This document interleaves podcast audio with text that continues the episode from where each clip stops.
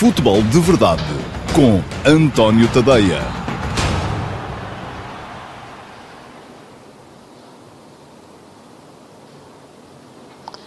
Olá, muito bom dia a todos. Eu sou o António Tadeia e esta é a edição do dia 14 de novembro de 2019 do Futebol de Verdade. Uma emissão já a respirar o jogo da Seleção Nacional, de mais logo. Portugal vai jogar com a Lituânia no estádio do Algarve. É um jogo para ganhar, é um jogo que não deve, à partida, apresentar grandes problemas. E Portugal sabe que, ganhando os dois jogos que lhe restam, Lituânia em casa e Luxemburgo fora, um, acabará por estar uh, presente na fase final do Campeonato da Europa de 2020. Pois bem, o primeiro desses jogos é já hoje, passa na RTP e eu vou lá estar para fazer os comentários. Aliás, vou acabar este futebol de verdade e imediatamente pôr-me a andar para o Algarve para poder uh, estar uh, no jogo e também no pré-matos. Bom, mas vamos então ao uh, futebol de verdade de hoje. Vamos falar de seleção, vamos falar desta questão dos avançados um, da qual Fernando Santos voltou a falar ontem, já chegámos todos à conclusão que o selecionador nacional um, uh, olha para os jogadores e categoriza-os de forma ligeiramente diferente daquela que eu os categorizo, pelo menos. Não quer dizer que acho que ele faz mal às equipas, ele chama uns nomes às coisas, eu chamo outros, uh, e se calhar muitos de nós também chamam outros ainda diferentes, uh, portanto convém que nos entendamos porque falamos todos a mesma língua, que é o português. e, portanto, já sabemos que Portugal tem avançados de área, jogadores que são ou que podem jogar como referência de finalização. Portugal, Fernando Santos diz que não tem, mas tem. Tem quatro, para mim.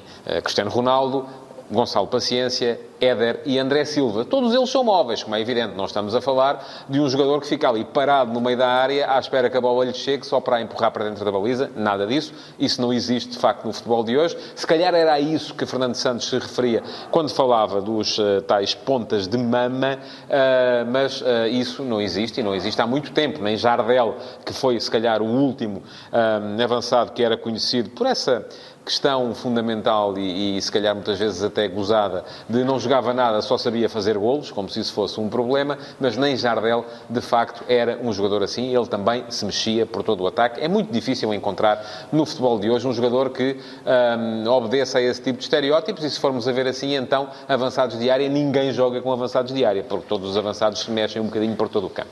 Bom, mas esta convocatória de Fernando Santos para estes dois jogos, uh, com a Lituânia e com o Luxemburgo, teve a novidade de trazer uh, quatro jogadores que podem alinhar como referência de finalização na frente de ataque. Depois, também há muita gente, que eu, para mim também são avançados, Bruma, Diogo Jota, o próprio Bernardo Silva, uh, não o vejo como um médio, o vejo como um avançado, que joga preferencialmente sobre o corredor direito, um, mas todos esses são também jogadores, uh, Podense, são também jogadores que são avançados, mas que não são as tais referências de ataque que podem atuar preferencialmente sobre o corredor central como referência de ataque.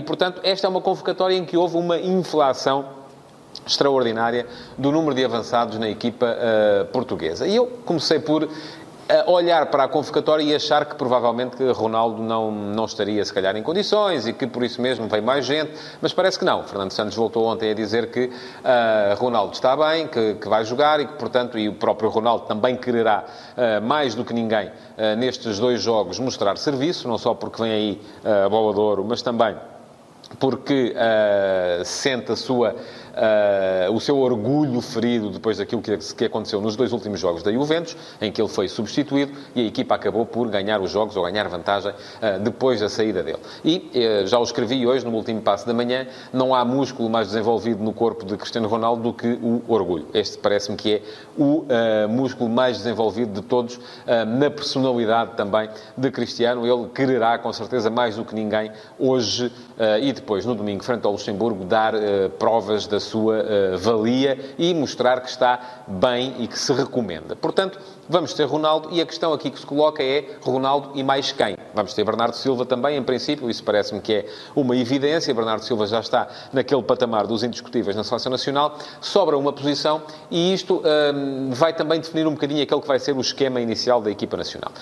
Fernando Santos, é verdade aquilo que ele disse, ganhou o Campeonato da Europa 2016 a jogar um, preferencialmente com dois avançados, uh, e se bem nos lembrarmos, a equipa portuguesa nessa altura jogava era, com dois avançados muito móveis, era Ronaldo e era Nani, eram quase sempre eles dois que estavam na frente, como uh, pontas de lança, uh, sendo que depois a equipa tinha um extremo mais puro à direita, que chegou a ser Quaresma, chegou a ser Gelson, e tinha um jogador um, ala que fazia muitas vezes terceiro médio médio a partir da esquerda, que chegou a ser André Gomes, chegou a ser João Mário, chegou a ser o próprio João Moutinho, chegou a ser o próprio Renato Sanches. Enfim, isto era uma espécie de 4-4-2 que pendia muito para um 4-3-3, porque Ronaldo já se sabe, sobretudo quando tem uma referência frontal, e era Nani que fazia esse trabalho, uh, apesar de não ser o, o, o, mais imponente dos pontas de lança, uh, e também ele ganhar uh, se partisse da, da, das alas, permitia a Ronaldo uma maior mobilidade e muitas vezes jogar a partir da esquerda, como ele gosta.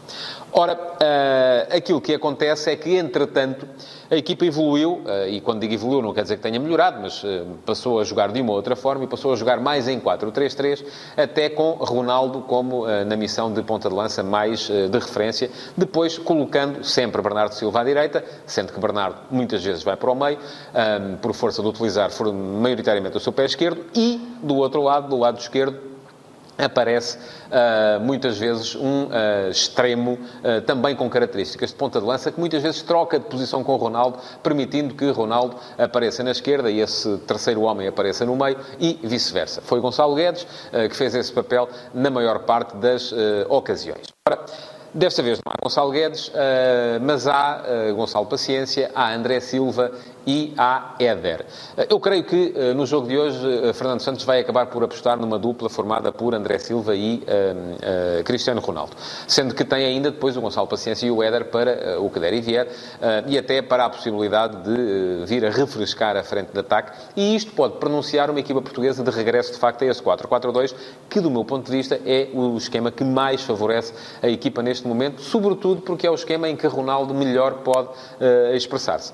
acho que Ronaldo Ronaldo, utilizar Ronaldo como ponta de lança um, de referência, acaba por retirar ao jogador, ao capitão da equipa nacional, muita daquela uh, que é a sua mais-valia, que é a possibilidade de, como a referência frontal, ganhar embalo e uh, ter, uh, fazer uso da sua maior mobilidade. É claro que ele, como ponta de lança de referência, também pode ser móvel, mas aí a equipa perde a referência e perde-se muitas vezes a possibilidade de fazer bons jogos em ataque organizado e já se sabe que tanto contra a Lituânia como depois contra o Luxemburgo, Portugal vai ter que passar passar a maior parte do jogo em ataque organizado e não em transição ofensiva, porque o adversário vai estar muitas vezes a jogar bem lá atrás e fechadinho à espera de não sofrer golos.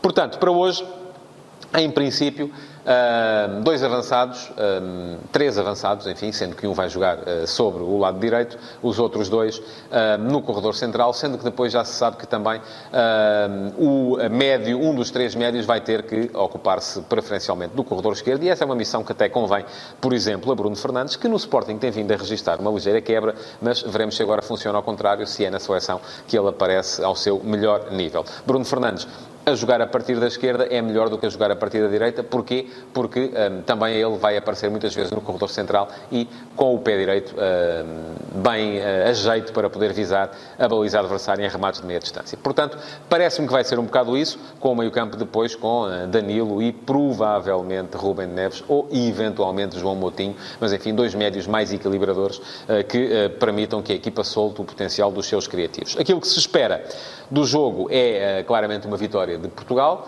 Uh, Portugal já ganhou, enfim, com alguma dificuldade. O intervalo estava empatado em, em Vilnius, uh, frente a esta mesma Lituânia, mas uh, aí havia que contar com toda uma, todo um contexto que começava no relevado, que era sintético, mas também o facto da equipa ter marcado muito cedo e depois ter relaxado, ter permitido que o adversário chegasse ao empate. Um, foi preciso depois, na segunda parte, Ronaldo, ele mesmo, um, vir salvar a seleção, mas Portugal acabou por ganhar por um tranquilo, um resultado muito tranquilo, foram 5 a 1, e portanto não me parece que seja agora em casa que esta Lituânia vem causar problemas à seleção nacional. Já o disse, Portugal precisa de ganhar os dois jogos, a não ser que a Sérvia escorregue num dos dois jogos que lhe restam. A Sérvia recebe hoje o Luxemburgo, também não é de prever uh, que possa escorregar, um, e depois vai jogar ainda com a Ucrânia uh, em casa, e aí as coisas já podem complicar-se um bocadinho mais, embora já qualificados os ucranianos possam perfeitamente hum, não olhar para este jogo como um assunto de vida ou de morte. Mas a Ucrânia é sempre uma equipa difícil de derrotar, conforme Portugal viu, porque não lhe conseguiu ganhar, nem em casa, nem depois em Kiev. Volto a lembrar-vos que podem enviar perguntas, não o disse no início, era mesmo só para ver se estavam com atenção. Um, podem enviar perguntas para qualquer das plataformas em que este programa está a ser emitido em direto, seja no Facebook, seja no YouTube, seja no Instagram, seja no Dailymotion. Um, as perguntas vão ser uh, analisadas e depois uma delas vai ser selecionada para que eu lhe responda no final desta emissão. Mas uh, mudando de assunto para uh,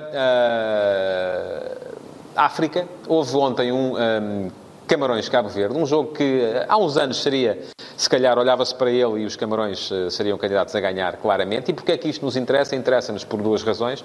Primeira, porque os treinadores são portugueses. Tony Conceição é o novo treinador da Seleção dos Camarões, estreou-se ontem. Uh, Rui Águas é ainda o selecionador da equipa de Cabo Verde e está a fazer um excelente trabalho. Portanto, os dois acabaram por empatar, uh, mantêm naturalmente as aspirações de qualificação, mas o jogo interessa sobretudo por uma segunda razão, é que em campo esteve Abubacar, Abubacar, que não tem sido utilizado no Futebol Clube do Porto. Ah, eu recordo-me de ouvir o Tony Conceição em entrevista recentemente dizer que mesmo assim ia chamá-lo, queria ver como é que ele estava, queria ver se ele estava em condições de dar o contributo à seleção e, ao que parece, ao que rezam as crónicas, eu não vi o jogo, ah, Abubacar acabou por se portar bem e não se ressentir da lesão, ah, o que vem acrescentar as opções para Sérgio Conceição no Futebol Clube do Porto. Quem não esteve em campo foi Zé Luís, teve um problema com os voos e acabou por não chegar a tempo, mas, enfim, é mais uma opção também do Clube do Porto para o ataque. Uh, o Clube do Porto fiel a esta, este novo paradigma dos avançados potentes, avançados africanos, avançados com explosão. Ontem, em campo, estavam, uh, estava apenas Abubacar, mas poderia ter estado mais um.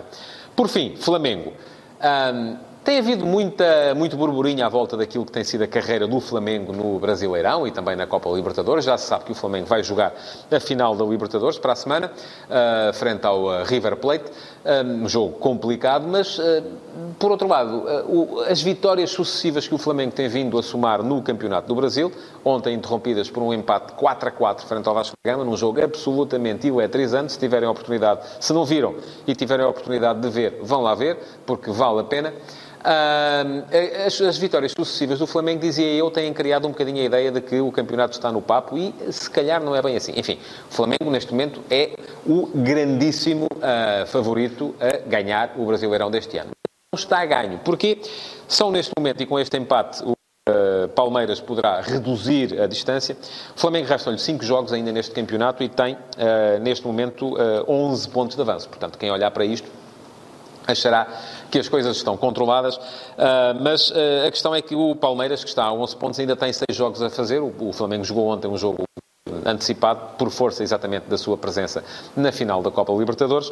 E o Palmeiras, uh, nestes seis jogos que lhe faltam, tem neste momento 67 pontos, ainda pode chegar aos 85. Ora, o Flamengo tem 78, o que, fazendo contas, torna-se fácil de perceber.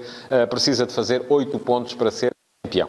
E tem cinco jogos para fazer oito pontos. Não me parece uma missão muito complicada, até porque dois desses jogos são em casa com o Ceará e em casa com o Havaí. O Ceará é um dos, é, está a lutar para não descer neste momento, está um bocadinho acima da linha d'água, mas não muito. O Havaí é o último é, por muito, por muito longa distância e, portanto, já está condenado à, à descida para a Série B. Uh, se considerarmos que o Flamengo nestes dois jogos faz seis pontos, isto quer dizer que precisaria depois de fazer mais dois uh, nas três deslocações que tem. Ora, e aí é que está o problema, é que o Flamengo vai jogar jogar fora com o Grêmio, que é quarto classificado, com o Palmeiras, que é segundo classificado, e com o Santos, que é terceiro classificado. São três jogos muito complicados uh, para a equipa de Jorge Jesus. Um, três jogos nos quais uh, Jesus sabe que presumindo que vai ganhar os outros dois em casa, precisa de ou ganhar um ou empatar dois. Não vou dizer com isto que seja uh, impossível, até porque os adversários também têm complicados. O Palmeiras tem, eh, por exemplo, eh, jogos fora com Fluminense e Cruzeiro, que são dois grandes que estão em situação aflita. E eh, eu tenho aqui a trabalhar comigo o Álvaro Filho, que é jornalista brasileiro e que viveu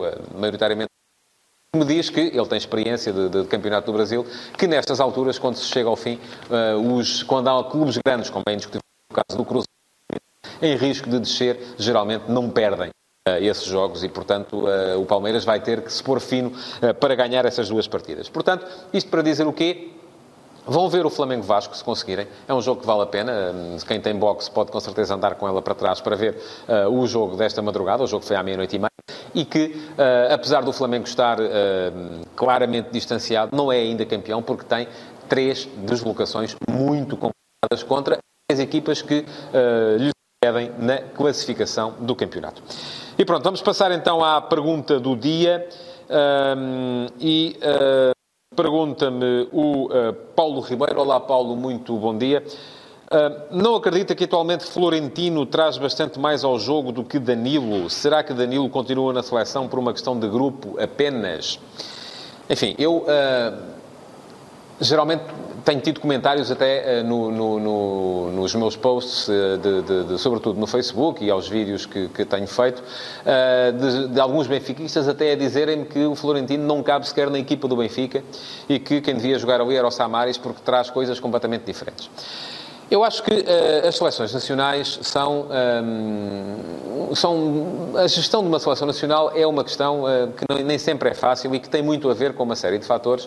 Um deles tem a ver, e esse é o fundamental, com a qualidade do jogador, outro tem a ver com o momento de forma e outro tem a ver com uh, o grupo, sim, e com a estabilidade no grupo. Porque não é fácil a um selecionador a cada mês trocar 20 jogadores porque estes estão em melhor forma, aqueles estão em pior forma e por aí afora. Ora bem.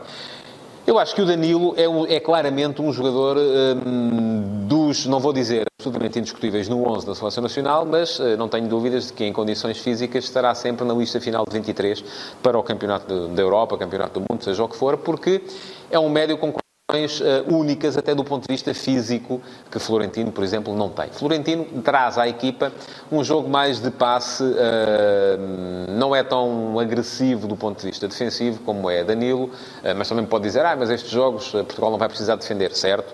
Aceito que sim. Mas depois há uma questão também que tem a ver com hierarquia. E nas seleções há hierarquia e eu defendo que haja hierarquia.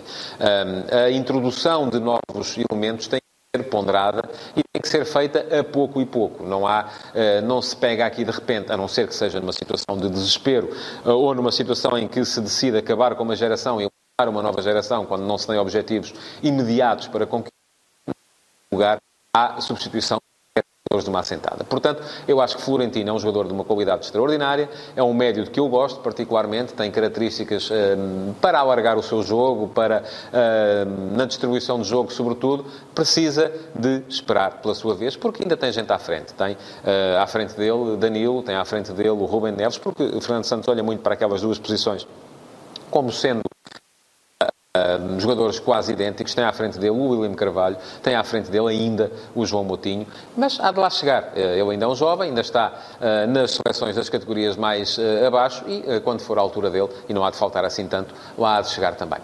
E pronto, chegamos ao fim do Futebol de Verdade de hoje. não se esqueçam de reagir de partilhar, de uh, pôr like, de comentar uh, e não se esqueçam também de subscrever o podcast do Futebol de Verdade, que está disponível em todos os fornecedores de podcast uh, que possa ter eventualmente no seu telemóvel. Muito obrigado por ter estado desse lado e até amanhã. Futebol de Verdade. Em direto de segunda a sexta-feira, às 12h30